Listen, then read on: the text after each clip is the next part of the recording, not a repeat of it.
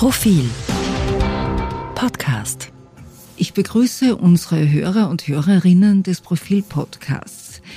Ich, das heißt Christa Zöchling, Redakteurin des Profil, begrüße heute den Medizinhistoriker Herwig Tschech. Guten Tag, Herr Tschech. Schönen guten Tag. Herr Tschech, der Anlass unseres Gesprächs oder sagen wir so, was den Ausschlag gegeben hat, war eine Buchpräsentation eines Buches, äh, die das vorgestellt wurde in der Diplomatischen Akademie vor ein paar Wochen, herausgegeben vom Historiker Manfred Rauchensteiner mit dem Titel Corona und die Welt von gestern. Der, der Michael Gehler ist auch Herausgeber. Ah, entschuldigen Sie, ja, Michael Gehler ist auch noch Herausgeber, der Historiker aus Innsbruck.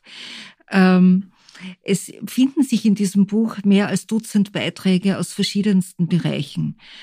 Und Sie, Herr Tschech, haben darin über die spanische Grippe geschrieben, die vor mehr als 100 Jahren jetzt schon Österreich, aber auch Europa, aber im Prinzip die ganze Welt erschüttert hat.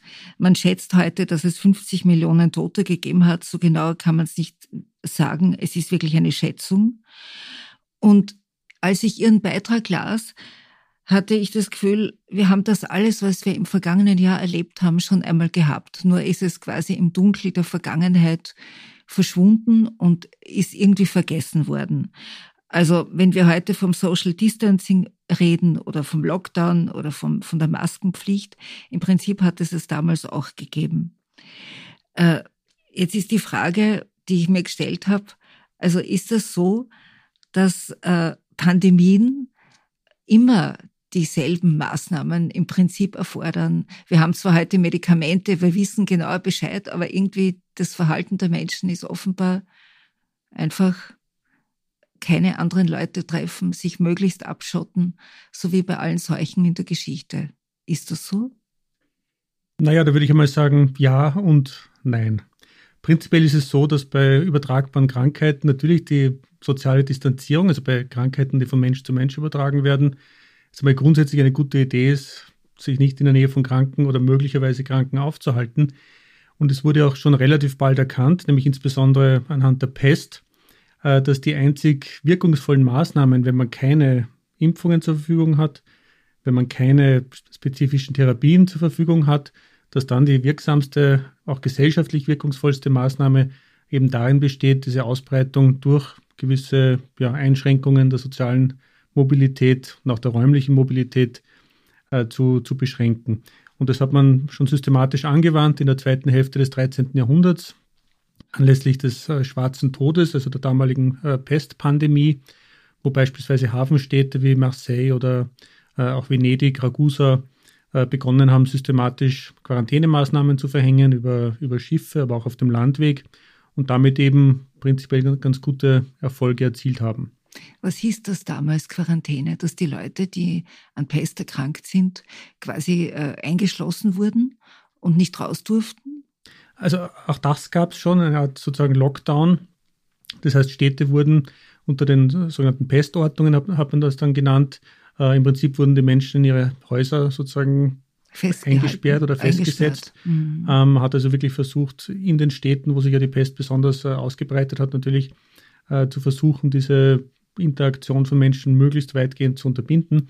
Aber die Quarantäne damals war durchaus schon im modernen Sinn als vorbeugende Maßnahme, also gegen, gegen Menschen, die, von denen man nicht wusste, ob sie krank wären. Aber man wusste ja, dass die Pest sozusagen auf dem Landweg und mit dem Schiff äh, sich verbreitet. Man wusste, also man hatte eine Idee von dem Konzept der Inkubationszeit, also dass es eine Zeit lang dauert, bis jemand, der angesteckt ist, tatsächlich krank wird.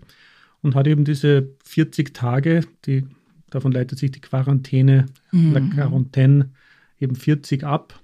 Äh, hat man eben als ausreichendes äh, Maß äh, angesehen, um damit eben die Einschleppung zu verhindern. Aber es wäre auch verfehlt, wenn man da jetzt eine lineare Kontinuität äh, annehmen würde. Beispielsweise bei der Cholera im 19. Jahrhundert haben eigentlich diese von der Pest her bekannten und institutionalisierten Maßnahmen äh, versagt. Also man hat, die Cholera hat auf geradezu bösartige Weise, könnte man sagen, auch damals die Tendenz, Krankheiten sozusagen Eigenschaften, menschliche Eigenschaften zuzuschreiben, auf geradezu bösartige Weise Versuche, sie aufzuhalten, äh, unterlaufen. Weil es das Wasser war oder die Brunnen. Weil es letztlich sich verbreitet hat ja. über äh, Fäkalien und äh, ja. das, die Vermischung von, von Abwässern und Trinkwässern hauptsächlich. Äh, und weil es auch natürlich diese Zwischenstufe gibt, wo sich die Bakterien in, in, in stehenden Gewässern beispielsweise äh, außerhalb von menschlichen Organismen äh, vermehren können und halten können, also Reservoirs bilden. Mhm. Herr Tschech, Sie haben ja auch die, Sie haben nicht auch, Sie haben vor allem äh, Zeitungen angeschaut, also geschaut, was in den Zeitungen der damaligen Zeit, wir reden jetzt vom Jahr 1918, berichtet wurde. Wann ist denn im deutschsprachigen Raum also im Bereich der Monarchie, die noch existiert hat. Ähm, wann ist denn das erste Mal über so etwas wie eine Grippe, die Menschen dahin rafft, berichtet worden? Und ist es gleich unter dem Titel spanische Grippe gelaufen? Und äh, warum eigentlich spanische Grippe? Also ich habe mir die österreichische Presse sehr detailliert angesehen und die ersten Berichte tauchen auf äh, Ende Mai 1918. Ende Mai schon. Ende mhm. Mai und hier ist bereits nicht von einer spanischen Grippe, aber von einer spanischen Krankheit die Rede. Mhm. Und das hängt eben damit zusammen, dass äh, Spanien im Krieg neutral war. In den anderen Ländern, also in den kriegführenden Ländern, herrschte Zensur. Also hier konnte man über kriegsrelevante, zum Beispiel Epidemien, äh, nicht uneingeschränkt berichten. Und daher hat sozusagen die, diese Krankheit aufgrund dieses Umstandes äh, die, die, den Namen spanische Krankheit, dann später spanische Grippe abbekommen und ist das nie wieder losgeworden. Oder man könnte sagen, Spanien ist das nie wieder äh, losgeworden. Das ist natürlich äh, ungerecht, äh, könnte man sagen, unfair, aber äh, das blieb einfach äh, picken. Man hätte es auch damals umbenennen können, wie jetzt die Delta-Variante. Also auch dieses Phänomen kennen wir ja wieder. Aber die Berichte waren einfach aus Spanien. Damals hat, ist der spanische König erkrankt, Teile seiner Regierung und man hat berichtet, dass 30 Prozent der spanischen Bevölkerung an dieser rätselhaften Seuche äh, erkrankt sind. Und das war das erste Mal, dass diese äh, Krankheit eben ins Bewusstsein der Öffentlichkeit gedrungen ist. War damals den Menschen schon klar, dass auch in den Schützengräben des Ersten Weltkriegs viele äh, erkranken und, und zwar auf beiden Seiten vermutlich, nicht nur auf einer? Also prinzipiell war die Berichterstattung, was das Militär betrifft, natürlich besonders sensibel. Also von Ausbreitung in, an der Front unter den Soldaten äh, hat man zwar auch gelesen, aber man muss prinzipiell sagen, dass diese Berichte sozusagen äh, unter, also dass es einen gewissen Bias äh, gab in der Presse.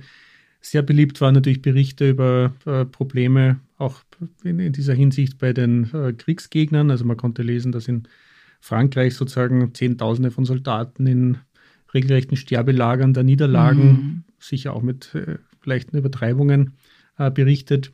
Man konnte zum Beispiel aus der Schweiz, dass in der Schweizer Armee große Probleme herrschten im Sommer 1918, äh, Schweden wurden große Manöver, mussten abgesagt werden im Herbst äh, wegen der äh, spanischen Grippe. Also diese militärisch relevante Berichterstattung gab es. In Bezug auf die Donaumonarchie und auf Deutschland konnte man das eigentlich erst lesen, als es einfach nicht mehr zu verheimlichen war. Mhm.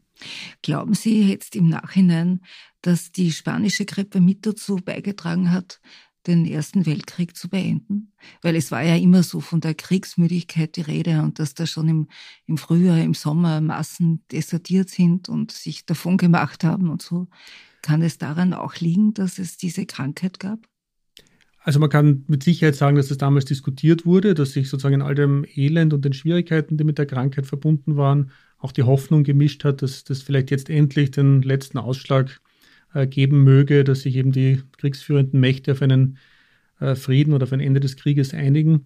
Ähm, ich möchte jetzt nicht gern kontrafaktisch spekulieren, ob das tatsächlich eine, eine Auswirkung hatte, aber es ist durchaus nicht von der Hand zu weisen, dass das ein möglicher Faktor war. Weiß man heute, wer in der spanischen Grippe quasi der Patient Null war und wo der gelebt hat? Naja, Oder gibt es Vermutungen, Thesen? Es gibt sozusagen einen Kandidaten, der sozusagen auch halt äh, erfasst ist, weil er sich äh, Mitte März 1918 in einem äh, Ausbildungslager der US-Armee in Kansas, bei Camp Funston, krank gemeldet hat. Und damit ist er sozusagen behördlich als ein sehr, sehr früher Patient registriert. tatsächlich muss man davon ausgehen, dass es in der so Jänner, Februar 1918 in Kansas eine ganze Reihe oder sehr viele andere vorhergehende Krankheitsfälle bereits gegeben hat. Es gibt auch entsprechende Berichte von lokalen Ärzten dort. Und es ist noch nicht einmal mit hundertprozentiger Sicherheit zu sagen, dass die Krankheit tatsächlich dort ihren Ursprung genommen hat, also beispielsweise von einem tierischen Reservoir auf Menschen übergesprungen mhm. ist. Was wusste man damals überhaupt von? Also was war der Stand der Forschung? Also hat man Viren hat man ja glaube ich noch nicht gekannt, also dass es sowas wie ein Virus gibt. Äh, man hat glaube ich von Keimen gesprochen. Darunter war alles vermischt, äh, auch Bakterien und aber was hat man denn wirklich sozusagen was war der Stand der Dinge? War damals schon die die die Überlegung, äh, das könnte von einem Tier auf den Menschen übergesprungen sein oder was das Nein, nicht? davon war überhaupt keine Rede. Ja. Aber der, der Forschungsstand war ungefähr so, also die Grippe kannte man oder glaubte man äh, gut zu kennen. Erstens gab es bereits die Erfahrung jährlicher äh, Grippeepidemien und insbesondere die sogenannte russische Grippe von 1889-90 war also im Bewusstsein der etwas älteren äh, Jahrgänge, die dort schon auf der Welt waren oder zum Beispiel auch im Gesundheitswesen bereits tätig waren, sehr präsent. Und das bildete auch den, den Erfahrungshorizont, vor dem dann die spanische Krankheit sehr schnell als Grippe, als Influenza eingeordnet wurde, was ihm auch mit dazu beigetragen hat, dass man sie ein Stück weit unterschätzt hat. In dem Sinne, es ist nur die Grippe, es ist nur die Influenza, wir kennen das, wir haben das bereits äh, sozusagen durchgemacht. Ähm, Viren waren prinzipiell bekannt, es hatte noch niemand je ah. ein Virus gesehen. Okay. Dafür gab, fehlten ja. die technischen Voraussetzungen. Die Elektronenmikroskopie wurde erst in den äh, 30er Jahren ja, entwickelt. Aber man hatte anhand des Tabakmosaikvirus vor allem, also einer Pflanzenkrankheit, ein Virus, das einfach größer war und wo man auch leicht experimentieren konnte. Also es waren Viren bereits im äh, späten 19. Jahrhundert isoliert worden. Sie waren sozusagen postuliert als mögliche Krankheitserreger. Bei der Influenza war der, die Sache allerdings etwas komplizierter, äh, weil es seit 1892 eine sehr äh, sozusagen weithin akzeptierte Theorie gab von Richard Pfeiffer, ein Bakteriologe, Schüler von Robert Koch, der sozusagen behauptet hatte oder also publiziert hatte, dass er den Erreger der Influenza identifiziert hatte, nämlich ein stäbchenförmiges Bakterium. Er hat es als Bacillus influenzae äh, bezeichnet, wurde dann auch als pfeifisches Bacillus äh, bezeichnet. Und das war sozusagen ein, ein, Irrweg, muss man heute sagen, der von äh, Beginn dieser äh, Pandemie an immer wieder diskutiert wurde, aber auch verfolgt wurde. Allerdings hat sich sehr früh herausgestellt, auch in Deutschland, dass auch wirklich berühmte Bakteriologen, die Virologie war noch kein unabhängiges Forschungsfeld, es eben nicht gelang, dieses Bacillus äh, zu isolieren. Und daher war die Theorie auch von Anfang an sehr stark umstritten. Äh, worauf man sich relativ schnell geeinigt hat, ist, dass das eigentlich gefährliche sekundäre Infektionen sind. Da war man wieder bei Bakterien, die man bereits kannte, Pneumokokken. Die konnte man äh, isolieren, züchten im Mikroskop betrachten und auch mit Einschränkungen, mit Serumtherapien äh, behandeln. Also da befand man sich auf einem äh, Gebiet, das bereits seit dem, äh, ja, seit der zweiten Hälfte des 19. Jahrhunderts sozusagen das Zugpferd der, der, der biomedizinischen Forschung war und wo man glaubte, durchaus äh, Durchbrüche erzielen zu können. Interessanterweise ebenfalls schon im August 1918 hat ein äh, deutscher Forscher aus äh, Königsberg postuliert, dass der primäre Erreger der Influenza eben kein äh, Bakterium sein könne, dass es auch, damit auch nicht das pfeifische Bacillus sein könne, sondern, wie er das nannte, ein äh, invisibles, ultrafiltrierbares Virus. Mhm. Also auch hier wieder ein theoretisches Konstrukt, so ähnlich wie man damals auch von Genen gesprochen hat ja. ähm, und von Vererbung, obwohl man natürlich noch nicht den, den Trägersubstanz sozusagen kannte oder gar gesehen hatte. Das heißt, man hat ein Virus postuliert. Man konnte das, äh, also filtrierbar heißt, dass man das mit den feinsten Filtern, die man damals hatte, so ein Filtrat hergestellt hat. Da hat man so ein, eine glasklare Flüssigkeit, wie dieses Wasserglas hier.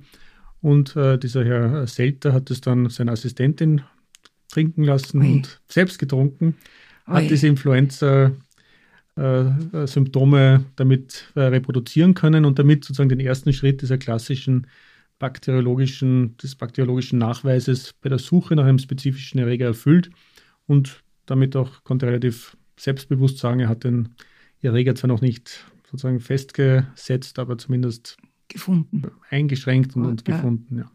Aber es ist eine Frage jetzt, die wollte ich später stellen, aber ich finde, sie, sie drängt sich jetzt fast auf. Und zwar, wir haben heute, wir kennen Virologen, Experten, die auftreten. Wir wissen, dass äh, die, der Staat wahnsinnig viel Geld in die Forschung steckt, weil es wichtig ist für die Menschheit zu wissen, äh, wie man solche Pandemien, wie man ihnen begegnen könnte. Auch in die Impfforschung wird irrsinnig viel Geld gesteckt von staatlicher Seite, aber auch von privater. Jetzt, wie war denn damals die, die Forschung aufgestellt? Also wer hat denn diese Dinge bezahlt? Wer hat denn, ähm, wer hatte denn ein Interesse, dass hier etwas äh, erkannt und gefunden wird.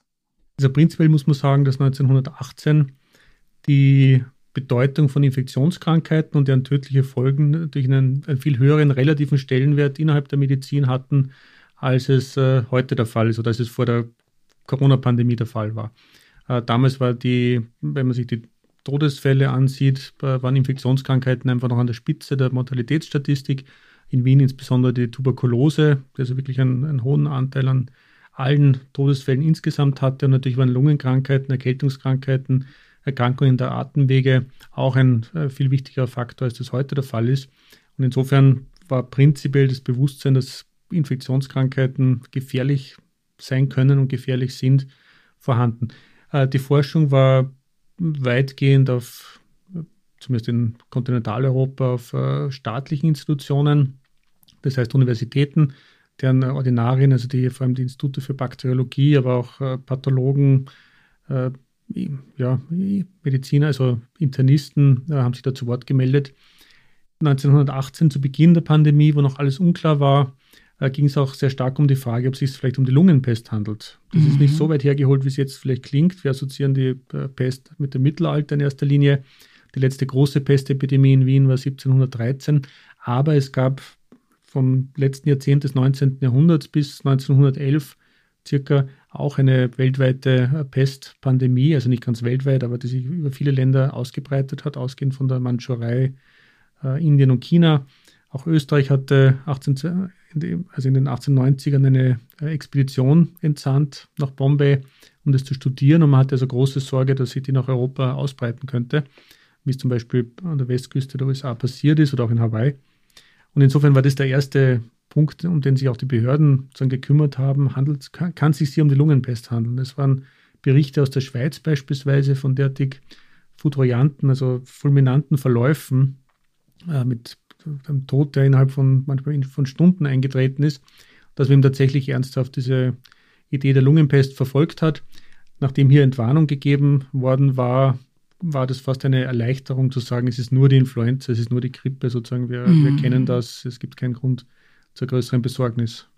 Ich kann mich erinnern, weil ich auch mal so diese Zeitungen aus diesem Jahr mal angeschaut habe, dass da Berichte drinnen waren von, dass die Leichen so schwarz, äh, dass die im, im Gesicht so schwarz waren. Also dass, ähm, wenn es zum Tod hinging, dass die Leute dann relativ schnell so dunkle Gesichter gekriegt haben, dunkle Flecken.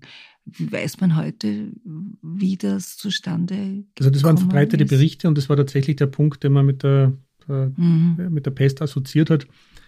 Ich bin mir jetzt nicht ganz sicher, auch wie das, was man in der Presse liest, sind ja Gerüchte. Aber man kann sich vorstellen, also viele von diesen Grippetoten sind ja innerlich erstickt im Grunde. Die mhm. Lunge hat sich teilweise in der, in der Autopsie sozusagen als, also man liest da von, Lungenlappen, die nochmal als Eitersäcke mhm. äh, aufzufinden waren. Ähm, also man kann sich vorstellen, dass die Färbung mit dem Sauerstoffmangel mhm. zu tun hat. Mhm. Ob das jetzt nur eine Vermutung. Äh, eine Sache würde mich auch noch interessieren, dass es, warum hat es denn in der ersten Welle mehr die Jungen getroffen? Also warum ist die junge Bevölkerung, also die jungen Männer durchaus gesund, sagen wir also so? das war eine Beobachtung, die man eigentlich in beiden Wellen gemacht hat. Das ist sozusagen eine, eine konstante Eigenschaft dieser äh, Pestpandemie, dieser Grippe. Pandemie der spanischen Grippe, ähm, dass es eben auf geradezu auch hier wieder böswillige Weise die Jüngeren, also junge Erwachsene, ungefähr in der Altersgruppe von 18 bis 45 Jahren äh, trifft, also die, die am, eigentlich am gesündesten sind, denen man die größte Widerstandskraft prinzipiell äh, zugeschrieben hat, die natürlich auch bei den Männern sozusagen im wehrfähigen Alter waren und tatsächlich in den Armeen waren. Ähm, als Standarderklärung hat sich sehr schnell etabliert, dass die älteren Jahrgänge eben sowas wie Immunität bereits erworben hatten. Durch die russische 89, 90, mhm. ja. Dass es sowas wie zumindest eine teilweise Immunität äh, eben äh, gäbe. Eine weitere Erklärung ist, dass es sich um eine Überreaktion des äh, Immunsystems handelt. Mhm. Also dieser Zytokinsturm, der auch mhm. im Rahmen der, der Covid-Pandemie mhm. ins Spiel gebracht worden ist.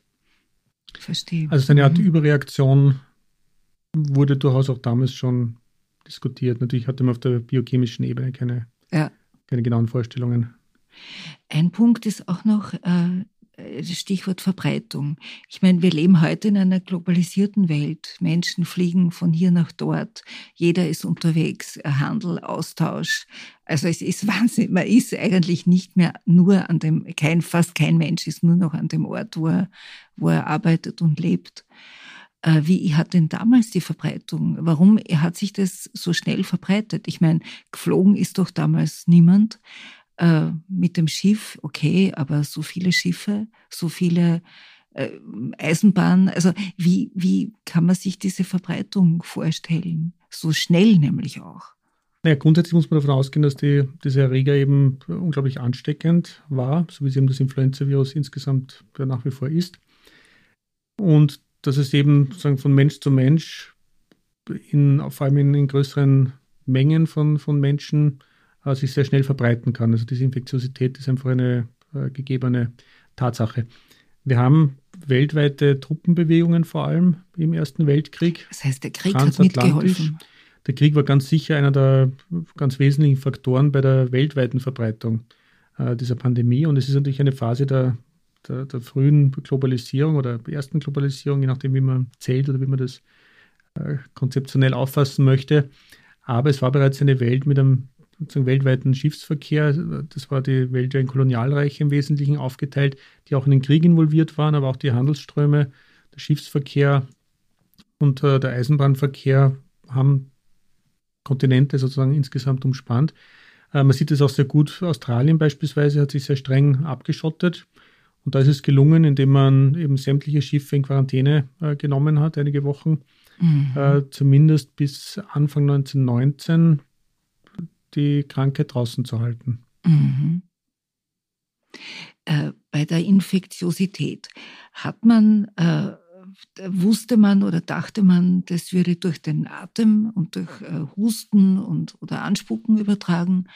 Oder hat man schon so damals die Idee gehabt von Aerosolen, also von von, von Dingen, die sich in der Luft halten, wo das Virus quasi eingeschlossen ist drinnen. Wie, wie war denn da der Stand der Forschung. Also die Vorstellung war durchaus schon nahe an der heutigen Idee von Aerosolen. Ähm, man war der Meinung, Übertragung von Kranken auf Gesunde, also direkter Kontakt. Und einer der Begriffe, der da fällt, ist Speichelstoffe. Also man mhm. hat natürlich keine genaue Vorstellung, aber dass das äh, sozusagen irgendeine Form von materieller Übertragung von einem äh, Atemorgan zum nächsten äh, sein muss, äh, das wusste man. Es gab auch die Idee oder den, sozusagen der, der Ausdruck, dass sich die Influenza praktisch durch das Schlüsselloch verbreiten könne. Mhm. Ähm, das ist vielleicht ein bisschen übertrieben, auch nach der damaligen Auffassung. Aber dass man, wenn man sich eine Stunde in einem Raum aufhält, sozusagen sämtliche Insassen dieses Raumes erkranken, das war so eine gängige Idee. Das galt zum Beispiel im Krankenhaus. Man war der Meinung, ein Krankensaal, äh, sozusagen, da hat man einfach eine vollständige Durchseuchung, wenn eine kranke Person drinnen mhm. ist. Das heißt auch, dass man eigentlich relativ fatalistisch eingestellt war, zumindest sehe ich das so in, in, Österreich, auch von den Behörden, dass eine vollständige Durchseuchung eigentlich äh, kaum zu verhindern war. Und man hat eigentlich die Vorsichtsmaßnahmen zunächst wirklich auf ein Minimum beschränkt. Also man sollte Züge, öffentliche Verkehrsmittel vermeiden, äh, wenn es geht. Man sollte eben den Verkehr mit Kranken, also den Kontakt mit manifest Kranken äh, ausweichen. Aber sonst war die, die Botschaft, so gefährlich ist die Krankheit nicht. Äh, es ist sinnlos, vorher davonlaufen zu wollen. Wir können es, es galt auch wörtlich als undenkbar. Also Maßnahmen, die wir heute oder im letzten Jahr weltweit gesehen haben, galten damals immer als undenkbar, dass man also ähnliche Maßnahmen wie bei der mittelalterlichen oder auch frühneuzeitlichen Pest äh, wiederholen würde, also ganze Städte mhm. in den Lockdown äh, zu schicken. Das hat damals niemals ernsthaft in Erwägung gezogen. Wer war denn die Autorität, die solche Vorgaben, im, also ein, eine quasi Grippepolitik äh, vorgegeben hat? War das der Kaiser? Nein, nehme ich an. der aber, Kaiser hat sich meines Wissens da nicht geäußert, aber äh, Österreich hatte als vermutlich erstes Land überhaupt weltweit seit dem August 1918 ein eigenes Gesundheitsministerium. Oh. Ministerium für Volksgesundheit. Man kann jetzt nicht sagen, dass das einen messbaren Unterschied gemacht hätte. Aber es gab auch in Wien der sogenannte Oberstadtphysikus, also der, der oberste äh, Amtsarzt im Grunde, August Böhm, der hat sich immer wieder geäußert. Ähm, also zwischen Ministerium für Volksgesundheit und dem Stadtgesundheitsamt. Das waren so die wichtigsten Stimmen. Und dann eben die, ja, die Ordinarien der relevanten medizinischen mhm. Fächer so, sozusagen die Trostens der damaligen Zeit. Die Trostens der damaligen Zeit. Also jemand wie Anton Krohn in der frühen Zeit, der ein Spezialist für die Pest war, der wurde dann auch von der, ich glaube vom Volksgesundheitsamt äh, eben an die Schweizer Grenze entsandt, um festzustellen, mhm. ob dieser Verdacht auf Lungenpest zutreffen würde. Und dann haben natürlich auch die, die Medien sich direkt an äh, Wissenschaftler gewandt und deren Meinung eingeholt. Gab es damals schon äh, das, was es auch bei uns gibt, nämlich die einen, die verharmlosen und die anderen, die warnen und die einen, die für strengere Maßnahmen sind und die anderen für lockere? Also gab es kurz gesagt auch Interessen der Wirtschaft, äh, da möglichst. Ja, absolut, äh, natürlich gab es. Nur die Kanäle, über die sich diese mhm. äußern konnten, waren natürlich andere. Es war eine äh, Kriegswirtschaft, das hatte auch die Armee eine äh, wichtige Rolle, konnte auch teilweise selbst Entscheidungen treffen, soweit es die Truppen und die Gefährdung der Truppen äh, angegangen ist. Aber beispielsweise wurde eine frühe Grenzschließung äh, zwischen der Vorarlberg und der Schweiz wurde aufgehoben, weil die, die Schweizer Gesandtschaft, die hat interveniert. Da gab es eben Schweizer Landwirte, die hatten äh, Grund auf der österreichischen Seite, den sie bewirtschaften mussten. Und da wurde ganz klar dann entschieden, wir machen die Grenze auf. Aber im Übrigen diese Frage ähm, Einschränkung von Epidemien versus wirtschaftliche Interessen hat im gesamten 19. Jahrhundert schon eine große, eine große Rolle gespielt bei der Pestvorbeugung. Also diese frühe interstaatliche Regulierung von äh, Quarantänemaßnahmen im internationalen Reiseverkehr, beispielsweise auch im Warenverkehr äh, etc., wurde da schon unter diesen sozusagen Freihandel versus ähm, ja, Gesundheitsschutz äh, mhm. verhandelt. Beispielsweise hat es auch im Zuge mit der Cholera, die sich sozusagen langsam von, von Asien gegen Europa vorgearbeitet hat, hat es zu Diskussionen zwischen Großbritannien und Frankreich geführt. Mhm. Äh, weil Sie ja auch die, weil Sie eben die Zeitungen auch sehr genau studiert haben und durchgeschaut haben. Wem hat man denn damals Schuld gegeben an dieser äh, Grippe? Also gab es so einen, einen, einen, einen Schulddiskurs, beziehungsweise gab es auch damals sowas wie Verschwörungstheorien, wie wir sie heute kennen, dass es irgendwelche Mächte und Interessen gibt, dass man als Strafe oder was immer diese Pandemie bekommen hat? Also zunächst muss man sagen, dass in der die Presse war natürlich unter Zensur, das war schon ein Filter. Solche mhm. Ideen findet man dann allenfalls als Dementi, dass die sozusagen versucht werden zu zerstreuen von der Behörde. Ja. Die Behörde erklärt das. Da ist nichts dran. Äh, besondere Verschwörungstheorien sind mir nicht untergekommen. Es wäre auch bei der Grippe sehr schwer gewesen, äh, das wirklich plausibel darzustellen, wie jemand sozusagen da seine Finger im Spiel haben sollte bei einer weltweiten Infektionskrankheit, von der man ja auch wusste, dass sie sozusagen naturhaft jährlich auftritt. Ja. Äh, und die Idee, dass jemand sozusagen da künstlich eingegriffen hätte, war ja jenseits jeder, nicht jeglicher Fantasie, aber äh, wäre kaum vorstellbar gewesen. Schuldzuweisungen ja, es gab Kritik natürlich an den Behörden, an deren Untätigkeit. Äh, das liest man immer wieder. Das sind auch dann die Kommentatoren der Zeitungen, äh, die eben schreiben, was ist da los, warum, warum sehen die zu, wie die jungen Menschen sozusagen mhm. serienweise am Zentralfriedhof bestattet werden und man könnte den Eindruck gewinnen, dass, dass es überhaupt kein Problem gibt. Auch in der Schweiz äh, liest man, dass sich äh, in der Armee sozusagen starker Unmut gegen die verantwortlichen Sanitäts- Offiziere äh, breit gemacht hat. Ähm, aber natürlich waren insgesamt die Kanäle, auf denen sich solcher Unmut oder gar irgendwelche absonderlichen Theorien verbreiten konnten, äh, nicht in der Form vorhanden wie heute. Ich kann mich erinnern, als ich mal eine Geschichte darüber geschrieben habe, da haben wir Fotos gesucht und da gab es viel, äh, doch einige Fotos aus England, aus den USA, wo man Menschen mit diesen Masken sieht. Äh, ich habe keine solche Bilder aus Österreich gesehen. Gab es in Österreich damals keine quasi, also war das nicht verbreitet, dass man eine Maske trägt als Schutz?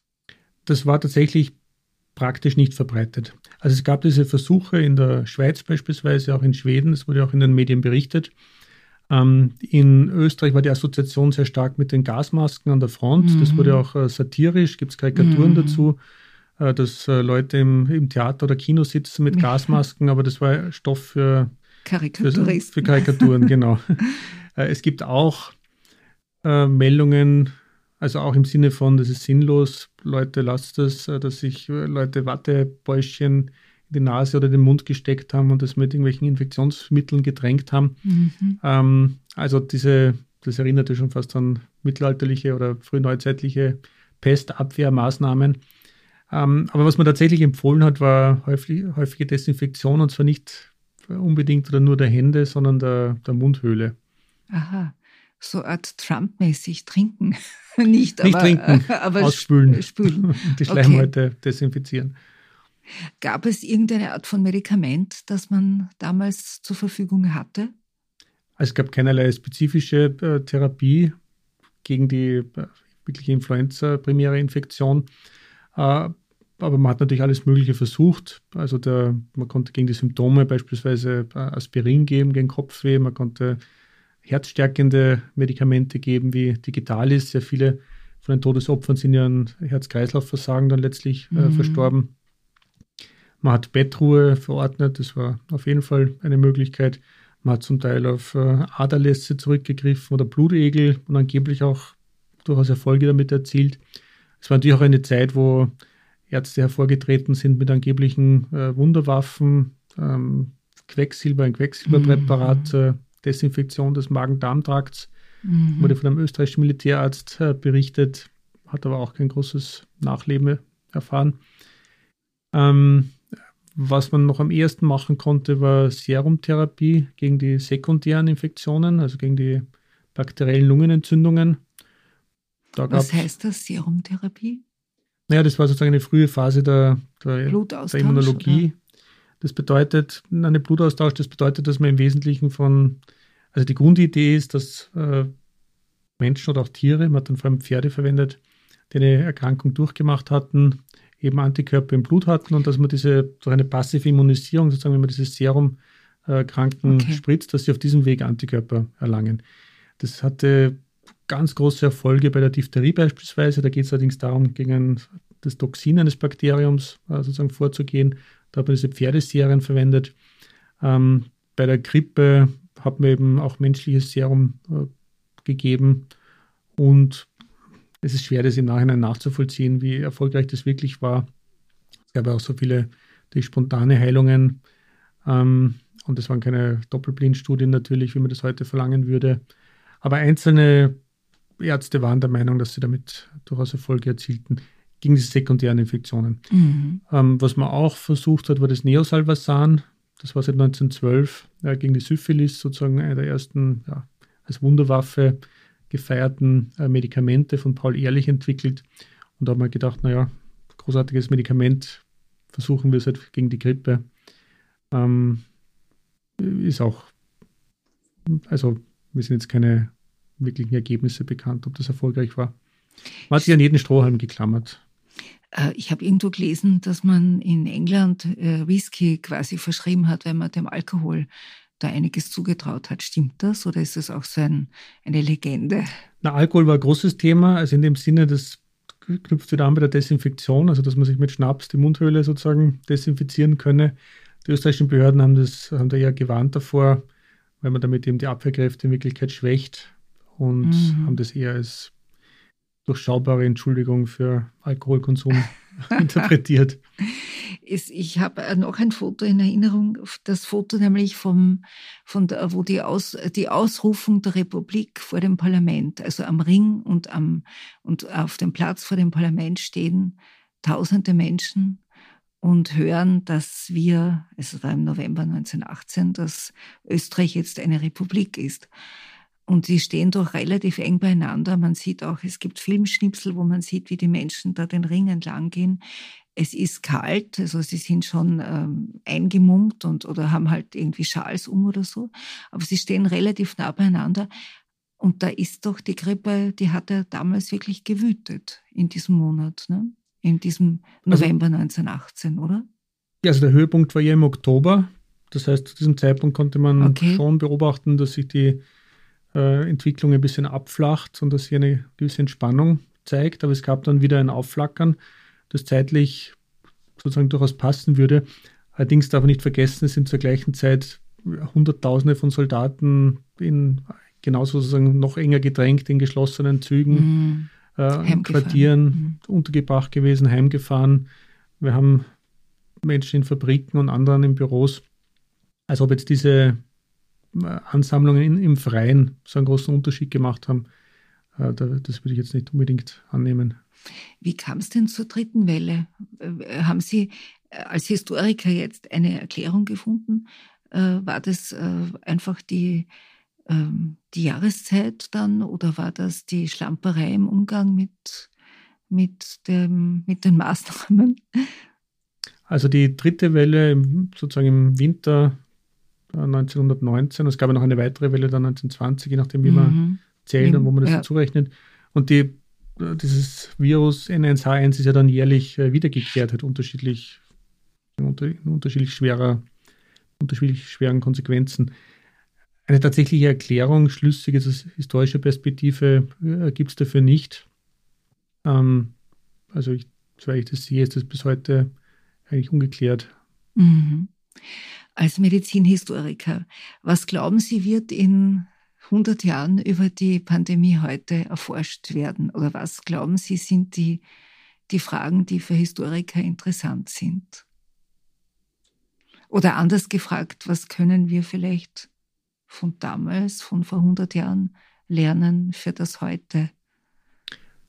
Ja, das sind zwei unterschiedliche Fragen. Ja. Äh, grundsätzlich als Historiker habe ich gelernt, es ist eine gute Idee, nicht über die Zukunft zu spekulieren. Also wir sind zumindest nicht besser dafür ausgerüstet als, als jeder andere. Und, und Trends einfach in die Zukunft fortzuschreiben, ist eine zu einfache, aber oft äh, irreführende Operation. Äh, prinzipiell, was man lernen kann aus der spanischen Grippe, ist, dass es durchaus möglich ist, mit relativ simplen, aber konsequenten Maßnahmen, also auch das, was man als nicht pharmazeutische Interventionen bezeichnet, äh, Erfolge zu erzielen. Und das äh, ein interessanter Punkt sind diese sogenannten Escape Communities. Also es gab kleine, aber durchaus erfolgreiche äh, Gemeinschaften, die sich dieser Pandemie praktisch vollständig entzogen haben. Zum Beispiel Princeton University, aber auch einzelne kleinere Orte oder ich glaube, ein Tuberkulose-Sanatorium gehört auch dazu. Und es gibt natürlich auch, in den USA kann man das besser vergleichen, weil die äh, Politik regional so unterschiedlich war, äh, dass eben ja, Städte sehr unterschiedlich gut abgeschnitten haben, je nachdem, äh, wie sie sich verhalten haben. Das ist sicher eine Lektion, die man mitnehmen kann und natürlich auch vielfach bestätigt sehen kann in der Covid-Pandemie. Das heißt, es gibt jetzt keinen Grund zu Fatalismus. Mhm. Was an der Pandemie jetzt Historik interessieren wird, also ich glaube, dass sie von jetzt ab Gegenstand vielfältiger Untersuchungen äh, sein wird. Über die Virologie, glaube ich, brauche ich hier nicht viel zu sagen, aber natürlich auch für die Sozialwissenschaften. Mhm. Also was sie mit den Menschen gemacht hat. Oder wie Menschen. Was sie den Menschen ja. gemacht hat und was sie mit den Gesellschaften gemacht hat. Das war ein derartiger Stresstest und man sieht einfach unter so einer Krise sehr viele Dinge klarer oder, oder anders. Also ich glaube, dass da viele interessante äh, Fragen zu stellen sind, die man noch gar nicht vollständig absehen kann. Was der spezifische Beitrag der Geschichtswissenschaft dazu äh, sein kann, beim Ereignis, das derartig sozusagen nahe nice. liegt. Also die Geschichte gewinnt ja sozusagen ihre, äh, ihre Stärke mit dem zeitlichen Abstand. Also da muss man noch ein bisschen warten. Abwarten. Gut, dann tun wir das auch. Herr Tschech, ich danke Ihnen herzlich für das Gespräch. Ich habe das sehr interessant gefunden. Dankeschön. Sehr gerne. Danke für diese Einladung. Danke.